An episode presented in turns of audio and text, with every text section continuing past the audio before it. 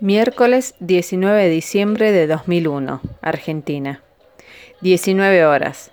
Fabián estaba estacionando su camioneta en una cochera cercana a la dirección recibida. Camila ya estaba en el departamento. Suena el portero. Subí.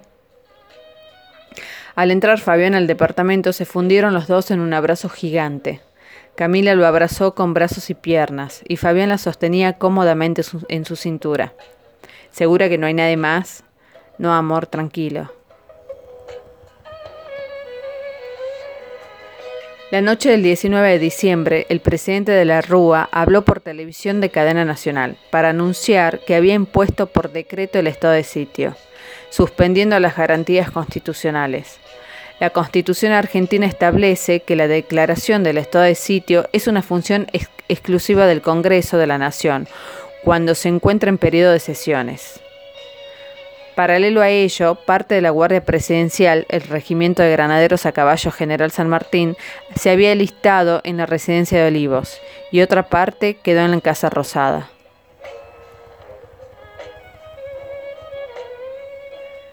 La cama del departamento era redonda.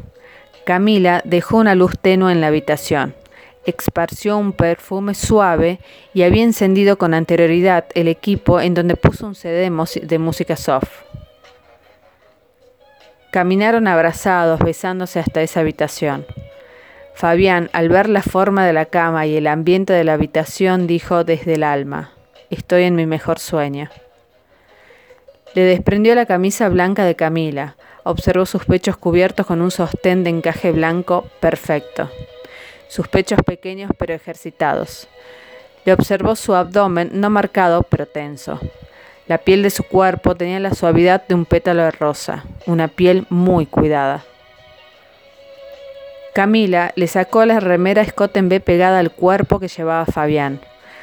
Al subir los brazos, Camila observó su cuerpo totalmente marcado, sus brazos perfectos, con una marca de sol a la altura de las mangas la cantidad de vello justa para un cuerpo masculino. Apretó sus pectorales duros y conoció al fin ese abdomen que tanto imaginó al verlo siempre con una remera ajustada. Fabián la abrazó con su cuerpo totalmente desnudo, marcado, acomodándola para que todo pasara. Al acostarse le preguntó, ¿Estás bien? Camila respondió con una sonrisa sin poder mencionar palabra alguna, en un acto de seducción, pasión y encanto. Solo pensaba, no lo puedo creer, no lo puedo creer, y de repente lo expresó en voz alta. Mientras se amaron a más no poder. Todo un adagio de amor, sorpresa, corroborando si lo imaginado durante tanto tiempo parecía la realidad que estaban viviendo. El acto de penetración fue un canto a la vida, derribando toda prolijidad que llevaba Fabián a todos lados. Camila, totalmente entregada al más hermoso placer que hacía años no sentía. Para ellos, en ese momento, el mundo eran solo ellos dos. No existía un espacio exterior, no existía nada más que esa cama redonda.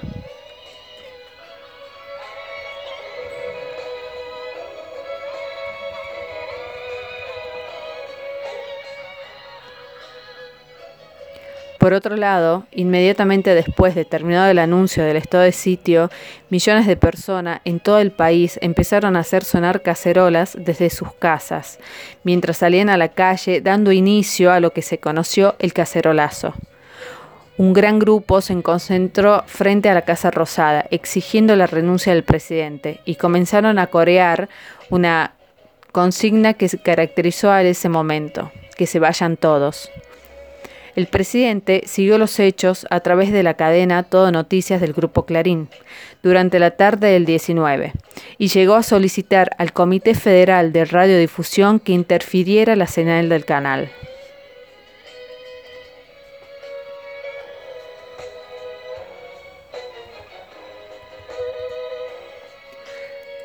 Fabián y Camila, abrazados en esa cama, ella apoyada en su torso armado y él sosteniéndola con sus brazos, escuchaban el escándalo que venía desde afuera. Al estar en un segundo piso hacia la calle lo podían oír. ¿Qué pasará? Hay tanto ruido. ¿Prendo la tele? No, para, no, por favor, no quiero que nada arruine esto. Son las nueve, me tengo que ir, dijo Camila. En un abrazo eterno y profundo, los dos se dieron una despedida bellísima. Sos hermosa, vos también lo sos, la pasé genial. Y cada uno emprendió viaje a sus casas.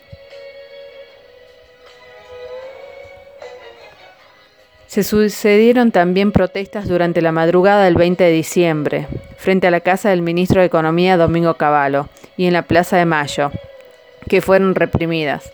A pesar del estado de sitio decretado por De la Rúa, las calles de Buenos Aires y otras ciudades del país se llenaron en protesta, dando lugar a la renuncia del ministro Cavallo, presentada en la noche del 19 y aceptada a las 3 de la madrugada del día siguiente. El ministro también solicitó garantías de seguridad personal.